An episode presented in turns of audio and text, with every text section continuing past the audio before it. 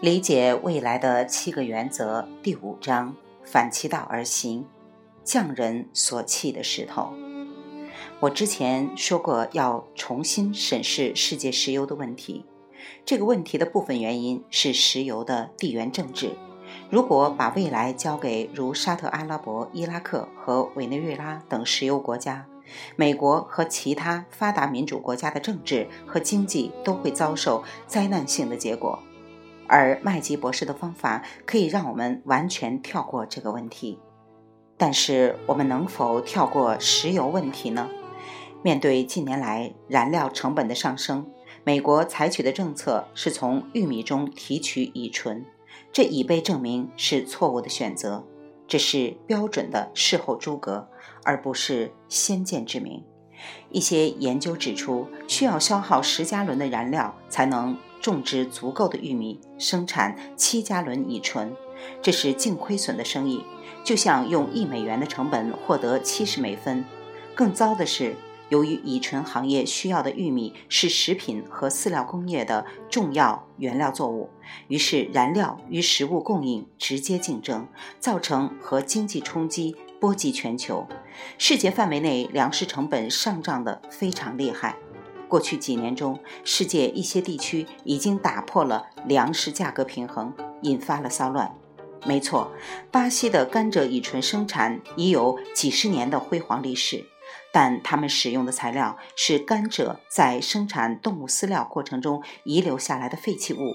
食品和燃料的生产是相辅相成的，而不是相互竞争。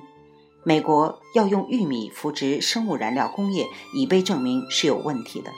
这就像亚洲用水稻当燃料养活了机器人，饿死了人。Sun Echo 公司的 CEO 土壤复垦专家丹高奇有不同的想法。如果我们不使用人人重视的玉米当材料，而是使用最讨厌的植物呢？高奇已经在环境整治领域工作了二十多年。每当工业废水污染造成生态系统失衡，高奇就是企业求助的专家之一。他的主要客户群是废水处理厂。他已经花了二十年时间与他们的头号克星藻类战斗。二十年的时间，但高奇一直与藻类为敌。现在他已经发现了一种方法，能够把他的死敌变成朋友。事实证明。藻类毫不夸张地说，是大自然的败类，但也能够价值万金。藻类无处不在，生长在每一个角落和每一种极端环境中：深海之下、火山之内、极地冰冠、严酷沙漠，不管什么环境，藻类都能茁壮成长。藻类是地球上最古老的生物之一，它们非常灵活。藻类的某些菌株甚至可以产油。事实上，它们能产生非常丰富、有用且等级相当高的油。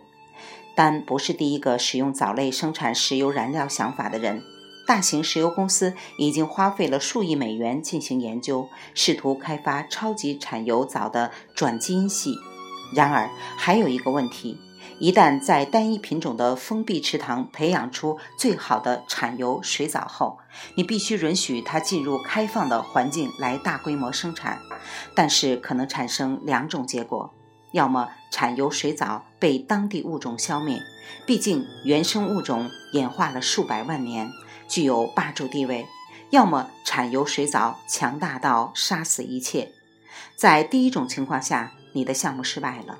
第二种情况下，你则创造出了一种怪物。无论前景多么具有吸引力，它灾难性的规模将对环境造成严重破坏。所以，丹和他的团队反其道而行，他们不再通过封闭的系统来培育产油专用水藻，而是顺其自然混养不同种类的水藻，在同一片星辰日月之下的露天池塘中培养一种天然混合藻。这是一个有趣的过程。藻类养殖场工作周期运转一个所谓的成长季，大概到三四个星期，这取决于环境条件。周期的三分之二的时间，藻类养得又肥又舒适，但最后三分之一时间里，团队急剧减少饲料供应。藻类感到压力后，进入生存模式，从光合作用自然切换到异养阶段。就像一头熊准备冬眠一样，藻类开始建立脂肪，这就是油的来源。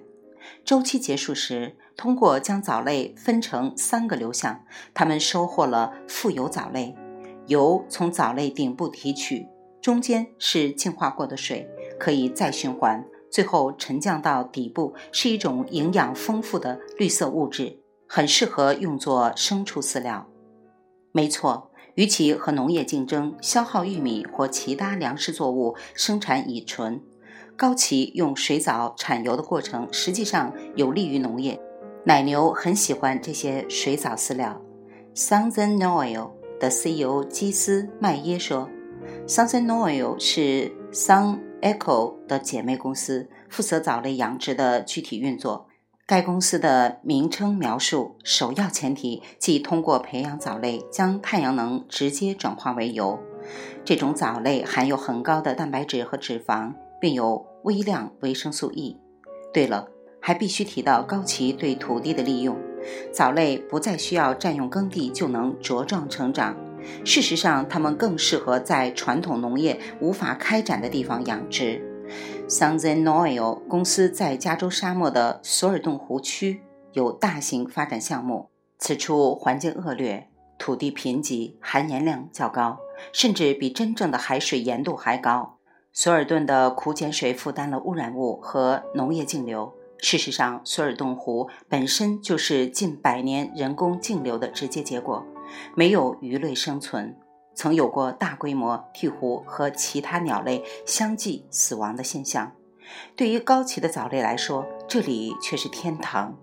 这种藻类养殖场适合于任何环境，无论是戈壁还是撒哈拉沙漠，只要有水和额外的有机物质，比如绿色的废弃物、粪便、人类排泄物、降解过的纸浆即可。实际上，任何东西都可以。麦耶说。